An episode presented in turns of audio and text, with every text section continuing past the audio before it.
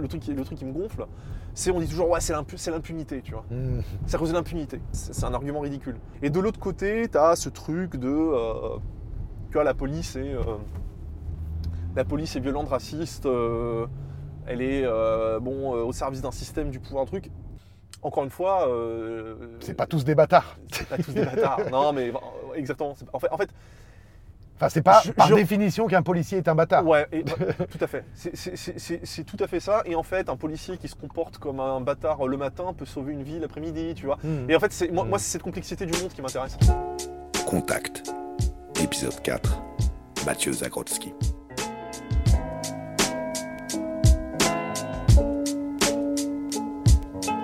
Mathieu, on va aller au Palais Bourbon. Absolument. Tu m'en reparleras un peu plus. Ouais. Mais là, on met le contact, si c'est safe. Mhm. Pas de tabou, Ok. mais fair play. Ok. Donc je vais démarrer. Qui es-tu? Alors, donc je suis Mathieu Zagrodzki, euh, je suis chercheur en sciences politiques. euh, et je, je travaille sur euh, les questions de sécurité quotidienne et plus particulièrement sur tout ce qui touche euh, aux relations police-population, euh, au, au management des forces de l'ordre. euh, Futur ministre de l'Intérieur? Euh, non, ça j'en doute, j'en doute très fortement. Je suis franco-polonais ou polono-français.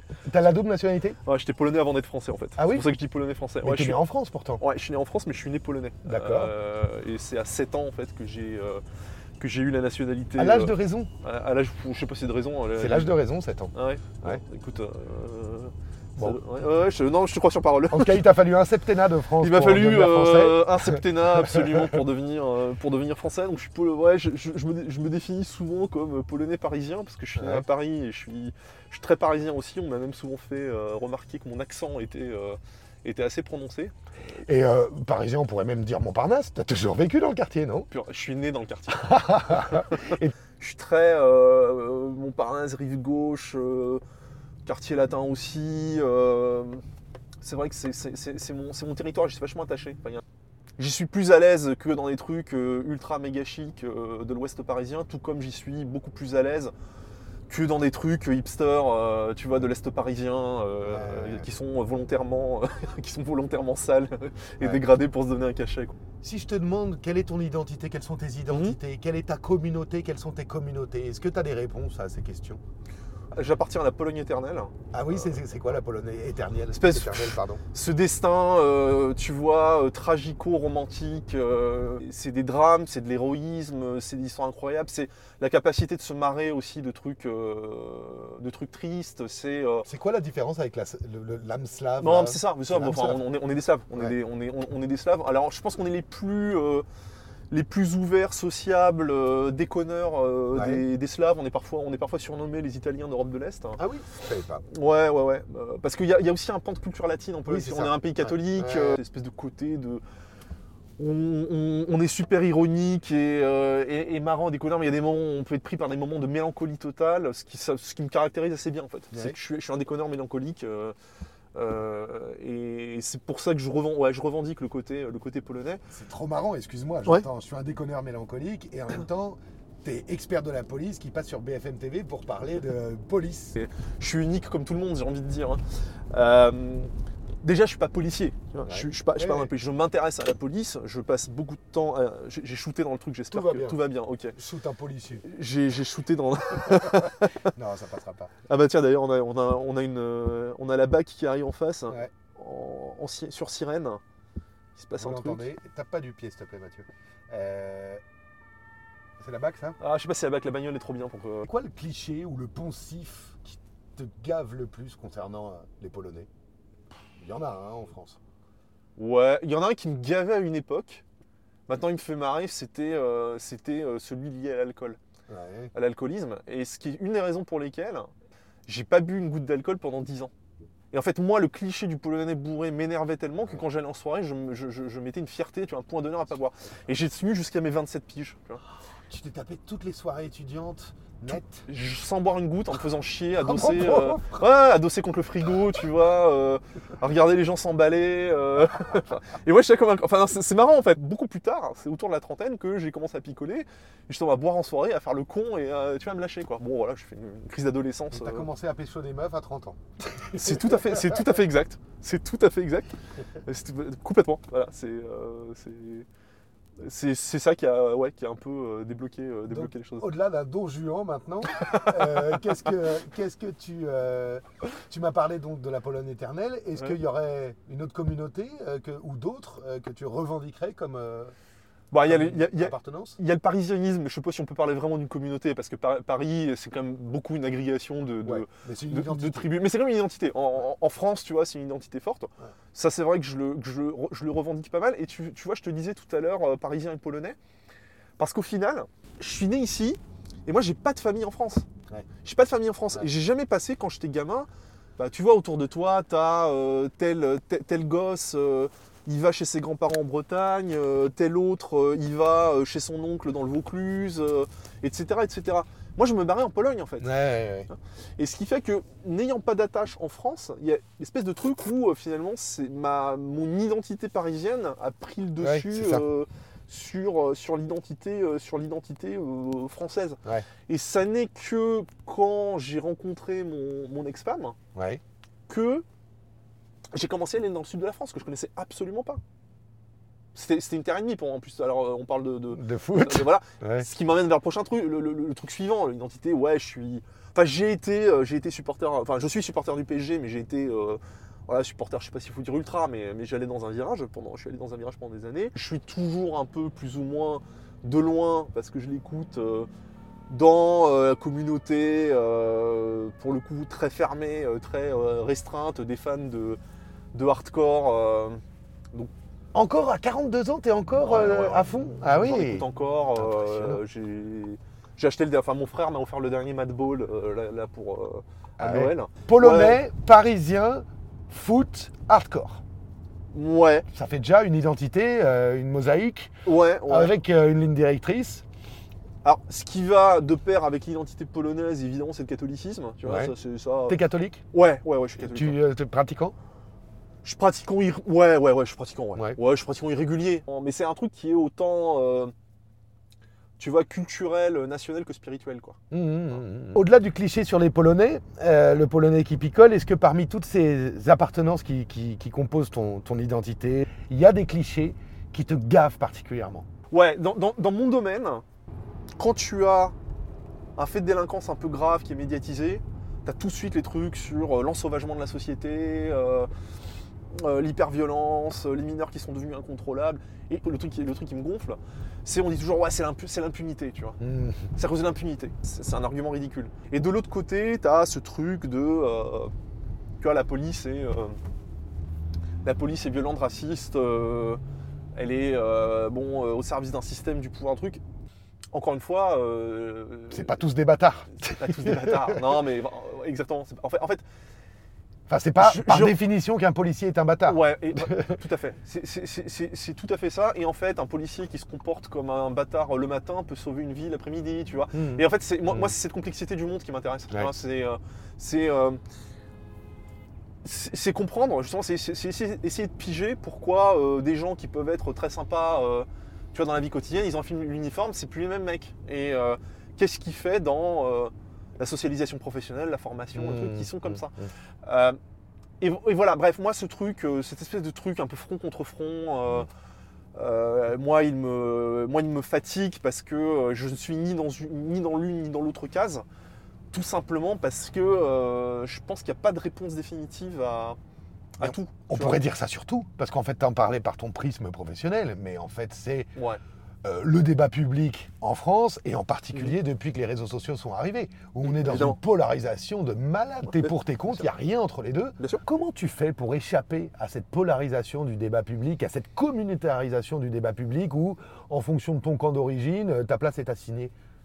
Je, tu vois, je me suis toujours assigné une, euh, une, une- une forme d'éthique qui est de pas juger euh, dans, le, dans, le domaine, tu vois, dans le domaine qui est le mien. Mhm. Après, euh, dans mes opinions personnelles euh, et intimes, sur d'autres débats et tout, euh, Évidemment que- évidemment qu'on juge, évidemment qu'on émet des opinions. Enfin, tu vois, c'est un réflexe euh, humain assez naturel. Euh, dans, mon domaine euh, pro, j'essaie. euh, je dis toujours que j'essaie d'être, tu vois, comme le médecin qui ausculte, euh, qui essaie de dire est-ce que c'est une fracture ou, euh, euh, ou autre chose. Enfin, tu vois, qui essaie de faire un diagnostic médical. Et donc, je regarde les choses de manière euh, passionnée, mais dépassionnée. Passionnée au sens intellectuel, mais dépassionnée au sens euh, idéologique. Euh, je dis pas que j'y arrive toujours, hein, j'en sais, rien, mais tu vois, je suis autant mal à l'aise avec, euh, tu vois, face à des flics qui me disent, euh, ouais, euh, bon, qui me disent qu'en gros rien n'est de leur faute, qu'ils ont toujours raison, que euh, une personne qui euh, questionne leur autorité, qui questionne la légitimité de telle intervention, elle n'est pas légitime Ouais. parce que de toute façon elle connaît pas le boulot policier, donc euh, j'ai pas à répondre.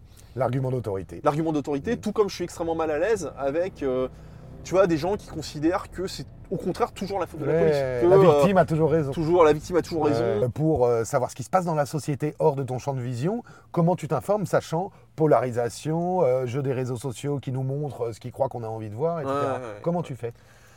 Bah forcément, faut diversifier les sources. Euh, faut, tu vois, euh, typiquement, j'écoutais pas la radio avant. Ouais. C'est- un média qui m'emmerdait. Là, depuis euh, depuis 2-3 ans, j'écoute. J'écoute tous les j'écoute la, mato- la- la radio tous les matins et j'écoute deux trois radios différentes tu Ouais. vois, selon les moments de la journée. C'est quoi tes deux, trois radios? Euh, Europe 1, Oui, euh, France Info oui. euh, et parfois parfois euh, parfois RMC. Ok. Pas très à gauche. C'est vrai. Sur les chaînes d'infos, alors avant je diversifiais, mais c'est vrai que les chaînes d'infos en continu, j'y arrive plus. Quoi. Ça fatigue. Hein Tout ce que, la seule que j'arrive, enfin les deux seules que j'arrive à regarder, c'est France Info TV euh, et c'est France 24. Ouais. Voilà, donc c'est euh, l'audiovisuel public. Les trois euh, privés, j'ai vraiment, vraiment, Ouais. vraiment, vraiment de plus en plus, euh, de plus en plus de mal. Et Parce que le, le- la monopolisation du, du débat par des chroniqueurs, éditorialistes multifonctions, auxquels je suis régulièrement confronté d'ailleurs. Quand je vais sur des plateaux télé, je me retrouve systématiquement avec, euh, Ah oui. avec l'un de ces oiseaux-là. C'est vraiment, c'est vraiment dur. C'est vraiment. euh. Après, oui, sur la presse écrite, ben, euh, euh, je lis euh, aussi bien Le Parisien que. euh, alors, tu vois, tu dis pas très de gauche, mais par exemple, euh, euh, comme je l'ai sur tablette, je lis Libé. Tu vois. Ouais. Je, je parcours très souvent Libé, tout comme je peux parcourir l'opinion. Et puis, je lis beaucoup le Parisien, je lis le JDD, tu vois. C'est... Après, je suis beaucoup sur Twitter. Ça, je... Et t'es sur Twitter, comment tu fais pour ne pas être enfermé dans ta bulle sur Twitter? Ah, ça, c'est une vraie question. Ça, c'est une vraie question. et que, tu vois, que je me pose de plus en plus. Parce que je me suis intéressé à ces, à ces questions, justement, d'économie de l'attention, euh, comme tu dis, de bulles, euh, les algorithmes, le big data, comment finalement tu es, euh, tu es enfermé dans des. Mais sur un chemin, quoi. On te met sur un chemin, ouais. Ouais. ouais, ouais. Mais tu, je- tu- tu sais quoi? Je vais, je vais raconter une anecdote hein, qui, qui parlera à beaucoup de monde. Donc, chez Netflix, comme j'ai envie de dire comme tout le monde, enfin comme beaucoup de gens. Et tu vois, quand j'ouvre quand j'ouvre mon Netflix, c'est mon Netflix. Et tu vois, j'ai plein de suggestions. De Ah, les suggestions, elles sont ouf. Hein. Elles signifient, il je- te met en bloc. Moi, à un moment, je j'ai regardé plusieurs séries, euh, notamment Michael Jordan de Last Dance, Ouais. etc. Et je pense qu'il a cru que j'étais un noir. Il me montrait que des trucs de noir. Euh, moi, le, le- le- mon Netflix, euh, bah, qui reflète relativement justement ma personnalité. C'est aussi pour ça que tu vois les, les- les débats sur les algorithmes. Parfois, je me dis, mais en fait, on, on parle juste de, de quelque chose qui est relativement naturel. C'est que on tourne en rond sur nos goûts et moi, je tournais en rond sur mes, goûts musicaux euh, avant euh, qu'il y ait Deezer ou Spotify. Quoi. Mmh. C'est- Après, c'est un amplificateur, ça c'est sûr. Et ça. tu vois, donc, donc mon, mon Netflix me dit qu'en gros, je suis un fan euh, de, de- de police, d'affaires criminelles, euh, d'histoire, euh, tu vois, d'intervention militaire et de forces spéciales, et puis de sport. Ouais. Je suis chez une copine un jour, euh, et on, on se met sur son Netflix. Mec, c'est pas la même plateforme en fait. Ouais. Ça n'est pas la même. J'ai l'impression, je me dis, mais pas, on n'est pas sur Netflix, je connais aucun. Ouais. Mais aucun des trucs qui s'affichent sur ton truc. Et elle, c'était euh, de la comédie, euh, tu vois, du romantisme, euh, tu vois, de la fiction, plus des drames psychologiques, des Ouais, trucs ouais. comme ça, quoi. C'était pas la même plateforme. Donc tout ça pour dire que c'est un problème dont je suis conscient. Il y a, il y a le bouquin de Bruno Patino là sur qui- sur la civilisation, qui s'appelle La civilisation du poisson rouge, qui parle aussi Ouais. des- des- des- du fait que notre attention décline et qu'on s'enferme dans des bulles. Et là, en fait, bah, pas plus tard que la semaine dernière, j'ai lu un bouquin sur l'utilisation du big data par la police de Los Angeles. Ouais. Euh, parce que j'étais discutant dans un, dans un séminaire où, où l'auteur, euh, auteur RE à la fin, présentait euh, Quelle inclusivité, bravo. elle a, ouais, elle présentait son livre et donc moi j'étais discutant. Et elle raconte un peu les mêmes choses sur la tu vois, sur la criminalité, sur comment en fait le- le- les algorithmes, les données que tu collectes vont, euh, sont en fait des accélérateurs de biais. Mmh, Donc comment je fais? Comment je fais? Euh, Sur Twitter, typiquement, j'essaie d'avoir un peu de tout. Forcément, j'ai des gens qui sont, j'ai plus de gens comme moi entre guillemets, Mmh, qui sont beaucoup dans la déconne, le foot, euh, le trolling, euh, l'autodérision. euh, j'ai énormément, énormément de gens qui me, qui, me, qui me suivent et que je suis qui sont sur ce profil-là. Ouais. On est plus dans. On déconne, le Twitter on déconne. euh, C'est- originel. C'est le. Twitter originel. ouais. Ouais. C'est vraiment le Twitter de la, de la, de la vanne, de l'autodérision et autres, autres réjouissances de style. Ouais, mais toi, t'es pas harceleur. Ah non, non. J'ai lu le bouquin de David Doucet, euh, Ouais. La haine en ligne. Bon, tu sais qu'il y a un, un- un gars de la Ligue du LOL euh, qui a perdu son job aux Inrock euh, parce qu'il a été accusé de, de- bon, euh, comme tous, de, de- de crimes. Tu vois, il, ra- il- il raconte en fait comment chacun individuel- individuellement et, et même involontairement, on peut se retrouver Mm. des acteurs du harcèlement. C'est-à-dire que, Mhm. tu sais, quand on, souvent quand on parle de harcèlement, je suis harcelé en ligne. En fait, pas harcelé dans le sens où t'es rarement harcelé dans le sens où c'est hyper coordonné. Où des gens, tu vois, se réunissent en se disant tiens, là on va faire un raid. C'est Mais c'est la, c'est la cour d'école. C'est la cour d'école. C'est la cour d'école. À un Espèce moment, de- il y a la tête de turc, tout le monde le vanne. Et tout le monde le vanne. Et parce qu'il y a le mec cool qui a commencé. Et c'est Souvent. ça. Et puis on passe au suivant, et puis on passe au suivant, Ouais. et puis on oublie, on oublie la tête du turc A, on va passer à la tête du turc B, et puis en fait c'est ça, c'est une espèce de, de, de mécanisme d'agrégation en fait Mhm. euh, autour, euh, comme tu dis, d'une personne, d'un influent, d'un. euh, Et moi je m'en rends de plus en plus compte. hein. Euh, Allez, je vais par là. Ouais, ouais, Ok. ouais, tout à fait. C'est- C'est c'est- c'est très bien. Je me rends compte, t'as t'as pas la même, euh, t'as pas du tout les- le même impact à 1000 followers qu'à 20 000. Moi, je suis à 20 000 aujourd'hui, tu vois. Et euh, tes trucs sont vachement plus repris, t'es plus écouté, t'es plus critiqué. T'as aussi des gens, et surtout, ça c'est marrant, c'est que je commence à avoir des attaques complètement gratos, Ouais. mais sans la moindre raison. Tu vois, sur- je, peux- je peux te dire, euh, euh, j'ai- tu vois, j'ai adoré ma salade niçoise ce midi. T'auras quelqu'un pour, me- tu vois, pour balancer une vacherie comme ça, pour dire, Ouais, pour ouais. dire, voilà, je, je, je, je t'emmerde. Ouais, Voilà, ouais. parce qu'il projette sur toi je sais pas quoi. Ouais. Mais j'essaie de pas rentrer dans des trucs où, euh, tu vois, une personne euh, prend la sauce, je me dis, bon tiens, je vais rajouter une pièce dans la machine. Ouais. Ce que dit Doucet, ce que dit Doucet, Ouais. Doucet, il dit, très, il dit très justement dans la conclusion de son bouquin, en fait, on est tous les acteurs de ça. Et en, en se disant, bah là, euh, là, je vais pas répondre par une insulte, là, je vais pas rentrer dans un clash à la con. Tu, continues, tu contribues à ton échelle à, à améliorer la situation. Enfin voilà, je- je- j'essaie de plutôt prendre les trucs à la rigolade, déconne, dérision, même quand je suis attaqué.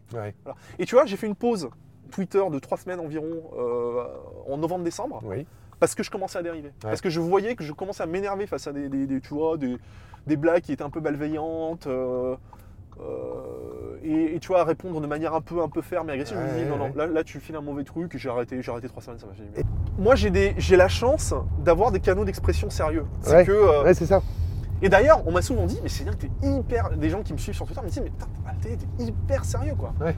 T'es clinique, enfin on dirait un robot.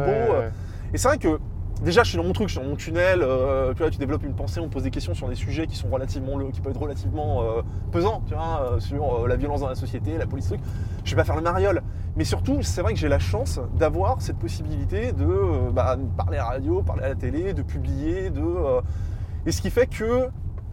Bah c'est bon, je, veux dire, j'ai des canaux d'expression sérieuse, je vais pas. Sur Twitter, je peux faire autre chose. je peux me permettre de faire autre chose et je peux aussi montrer une autre facette de ma personnalité qui est.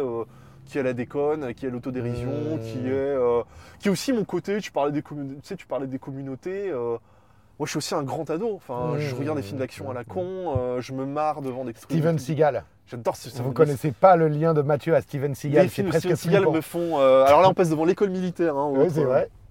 autre lieu, euh, autre lieu euh, fort en De fort en déconne. symbole, de, de grosse déconne. Il y a des gens très sympas à l'école militaire. hein, Ah, moi, je fais- j'imagine. ouais, ouais, non mais. euh, il y a des gens très sympas dans l'armée et très marrants. hein, euh, ça, ça, je, peux, je, peux en, je peux en témoigner. euh, Ouais. Il y, a, il y moyen de déconner et d'avoir des. des- des- Et, et tu vois, justement, c'est très souvent, ce sont des gens qui sont capables de réfléchir sur eux-mêmes. Parce qu'ils ont cette culture euh, du retour d'expérience, de qu'est-ce qu'on a foiré, qu'est-ce qu'on a réussi. Ah, J'aurais pu me mettre là. Mettre. Bah oui, parce que Ah, bah, je vais prends mettre juste ici. Bah, ouais, bah, très bien. Euh, donc, parfait. sur l'UNESCO, est-ce que tu as changé dans tes usages face aux évolutions Ouais. d'Internet? Ouais, complètement. Qu'est-ce qui a changé?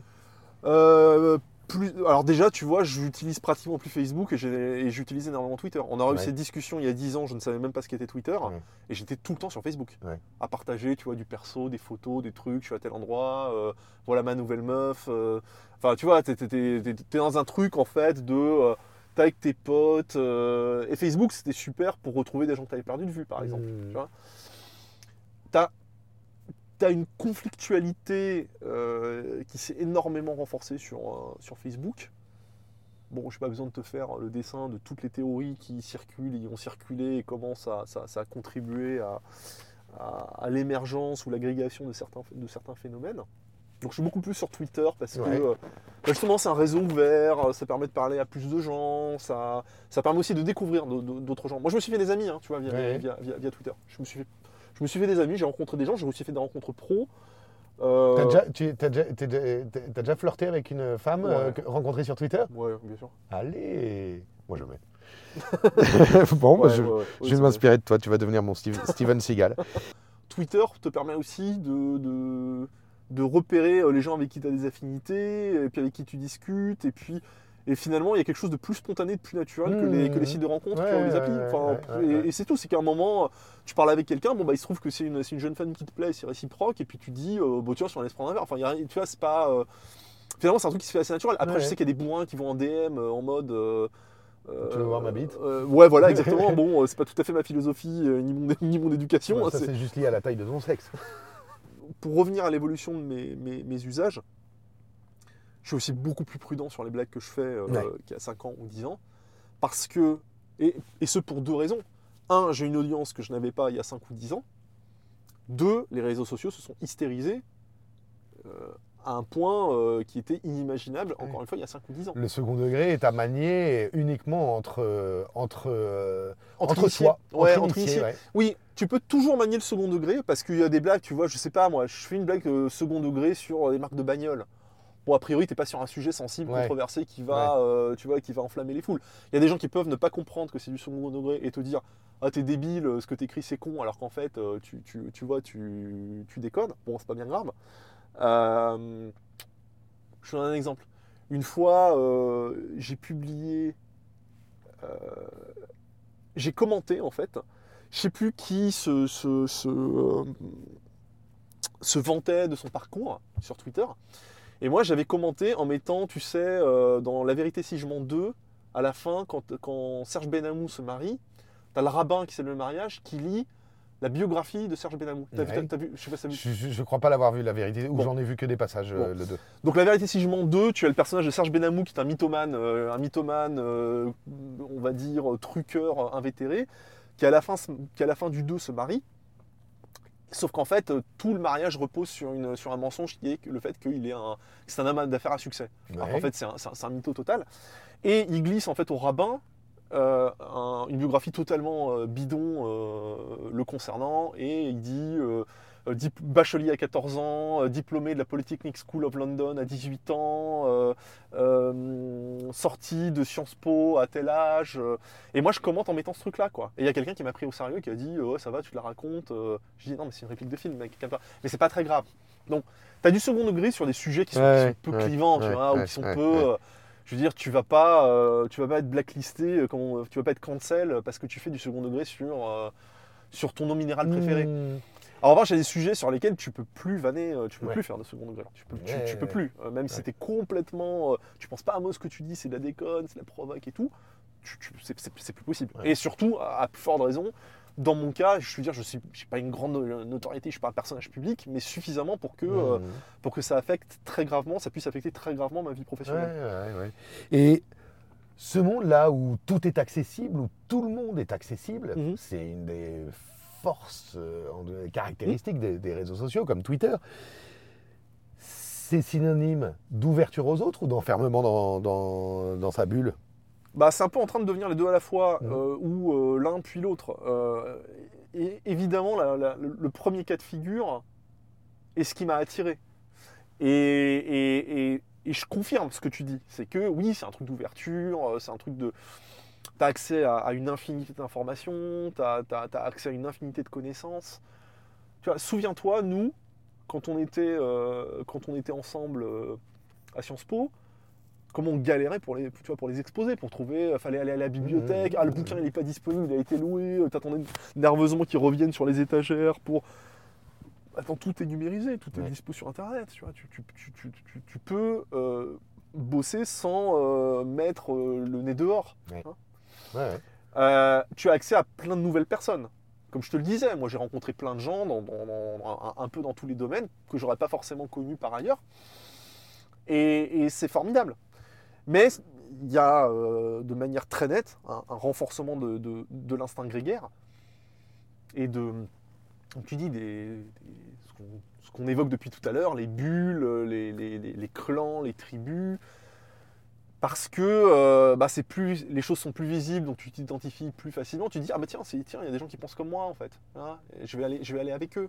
Pourquoi le débat en France, et pas qu'en France, on pourrait dire dans les pays occidentaux, Ouais. en tout cas en France, aux États-Unis, pourquoi le débat sur l'identité, les communautés, le vivre ensemble, Mm. il est si électrique? Pourquoi tout le monde se met sur la gueule? Un pays comme la Pologne, il est aussi traversé de conflits Mhm. sur euh, qu'est-ce que la tradition, euh, vers où on va, d'où on vient, euh, qu'est-ce qu'on fait de l'héritage euh, communiste, est-ce qu'on balance tout, est-ce que euh, euh, il y a quand même des choses, tu vois, et des personnes à garder.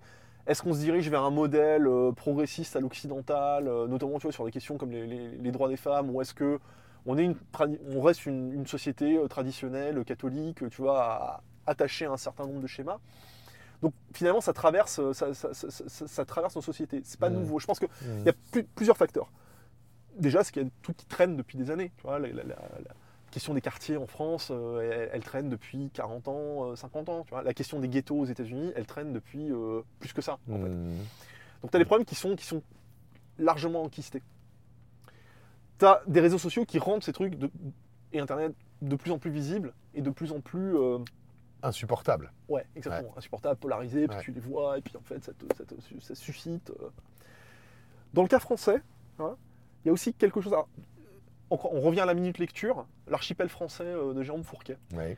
Euh, super bouquin parce qu'il objective à travers des données un tas de choses que intuitivement on sent ici et là. C'est que en France, le truc du récit national, le roman national, machin, c'est trop abstrait, c'est trop, tu vois, c'est- on n'a pas tous la même définition du roman national. Ouais, mais c'est un truc dont, on- dont les éditorialistes et les politiques parlent, Ouais. mais qui en fait touche pas la population. Ça touche pas la population. Ouais. En revanche, ce qui touchait la population à l'époque, c'est que tu avais, euh, tu avais des identifications très fortes autour de deux trois pôles en fait en France.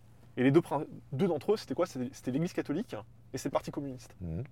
Les deux ont de fait quasi disparu. Les deux ont de fait quasi Ouais, disparu. ouais. Tu avais une transcendance qui était euh, sacrée dans un cas, euh, euh, laïque, euh, laïque dans l'autre, mais il y a une espèce de truc de tout le monde en fait, tout le monde est le bienvenu, Mm.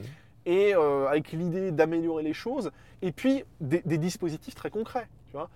Des, des villages vacances, des activités pour les gamins.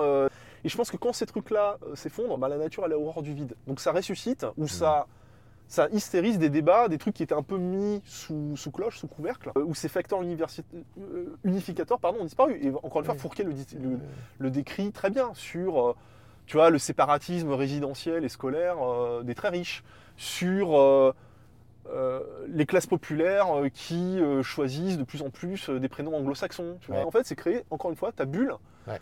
qui est géographique, sociale, qui te permet de vivre selon ton mode de vie sans, euh, sans être dérangé par Et- les autres modes de vie. en- Oui, exactement. Et qui est probablement aujourd'hui que on voit nos repères qui s'écroulent, mais on ne sait pas où on va.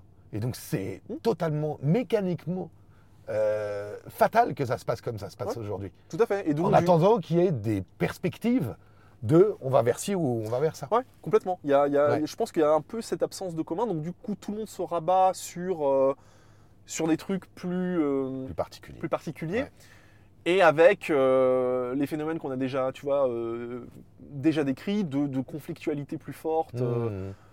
Après, elle, elle partout, c'est pas que les réseaux sociaux, tu vois. Je, Non, non. je- je pense Ouais. que je pense qu'en fait, il y, a un- il y a- il y a un truc plus général de. tu sais, tout à l'heure, je parlais de la question de l'ensauvagement et, et de l'impunité. C'est pas, pas ça le nœud du problème. Le, le nœud du problème, c'est qu'on n'est plus d'accord sur, sur les règles qui nous réunissent, tu vois. Voilà, je pense que. Et, du- et du coup, on se rabat sur, euh, comme je Mhm. disais, sur ces, sur ces identités plus particulières, avec des schémas euh, amis-ennemis, oppresseurs-oppressés, euh, tu vois, euh, victime, euh, victime bourreau. Ouais, c'est ça. euh, où voilà, chacun, euh, chacun essaie euh, non seulement de trouver sa place, mais tirer vers soi, en fait, euh, un certain nombre, un certain nombre d'avantages, Ouais, ouais, euh, ouais, tu vois, d'attention. euh. le débat public doit en émerger normalement des projets de société. On discute, euh, eh ben, quel est le projet de société qui va gagner, en quelque sorte, euh, que les Français ont envie de suivre euh, pour, Mmh. pour ce qui concerne la France? Comment on peut faire pour qu'il soit pas forcément plus apaisé, parce qu'il y a eu des, des débats publics très véhéments, qui ont été très constructifs, mais plus constructifs Parce qu'aujourd'hui, on a un débat public avant tout destructif, me semble-t-il. Ouais. Comment on fait pour qu'il soit plus constructif, à ton avis? Il n'y a, pas le temps pour, euh, pour créer un projet de société parce que de toute façon, il y a toujours une élection qui vient. Ouais, c'est ça. Et, moi, Ouais. et, voilà, encore si je regarde par le, le petit bout de malorgnette euh, qui est, qui, qui est les questions tu vois, de réforme policière, bon, ah, moi, c'est des années que je dis, euh, le souci c'est qu'on est sur des réformes de, tu vois, qui nécessiteraient 5 à 10 ans, alors qu'en réalité, euh, tu vois, l'année prochaine tu as les régionales, l'année d'après tu as les municipales, et puis après tu as les européennes, et puis après on entre en campagne Mmh. présidentielle, et puis ainsi de suite. Et, euh, ouais, et donc donc donc, y a, y ouais, c'est retrouver, euh, c'est retrouver du temps, et... Ouais, je pense que, je, je pense que le, débat, le, le- le- le débat public est pauvre intellec- intellectuellement, tu vois. Eh ben donc euh, là, c'est une question d'un enjeu d'éducation nationale Ouais. Je, je, je- je pense. Et d'éducation tout court. Je pense. Pour finir, parce que ça y est, on est arrêté devant Ouais. l'UNESCO. euh, toi, Je compte pas quitter Paris. C'est- mes trottoirs, en fait, ici. Euh, je, je me sens chez moi. je savais en- pas que t'étais tapin. J'ai aspiré un moment, euh, tu sais, ouais, un jour j'aimerais bien travailler euh, dans, dans, tu vois, dans la maison, c'est-à-dire changer les Ouais, choses ouais. l'intérieur, euh, euh, au ministère, à la police ou dans, tu vois, dans un organisme public où Mhm. tu vois, je peux un peu mettre en, me- me- mettre en œuvre mes connaissances. Et t'en es revenu? Ouais, j'en suis revenu. ouais. Pourquoi? Parce que je pense que je m'épanouirais pas et je pense Ouais. qu'en fait, le... ce serait très très frustrant. Ça bouffe. Ce serait plus, une expérience très frustrante. Et puis, euh, tu sais, il y a aussi un truc. Mon père, euh, bon, il a travaillé dans un musée pendant très longtemps, puis il s'est mis à son compte il y a 30 ans. Et mon père, moi, j'ai toujours vu euh, rentrer, donc il, tu vois, il, a loué un bureau euh, pas loin de la maison. Je l'ai toujours vu rentrer le midi pour manger. euh, Mhm. et puis à un moment, un, il, il revenait le midi, il disait Ouais, je retourne pas cet après-midi, viens, on va jouer au foot, tu vois, ou viens, on va faire tel truc, on va. Et donc moi, j'ai toujours attaché de l'importance à ça, tu vois, Ouais. d'avoir aussi, d'avoir aussi du temps libre, de faire d'autres trucs, de me dire euh, un mardi après, à un moment, non, mais euh, là, là, je bosse pas, ça m'emmerde, je, je suis, je suis pas motivé, j'ai pas le.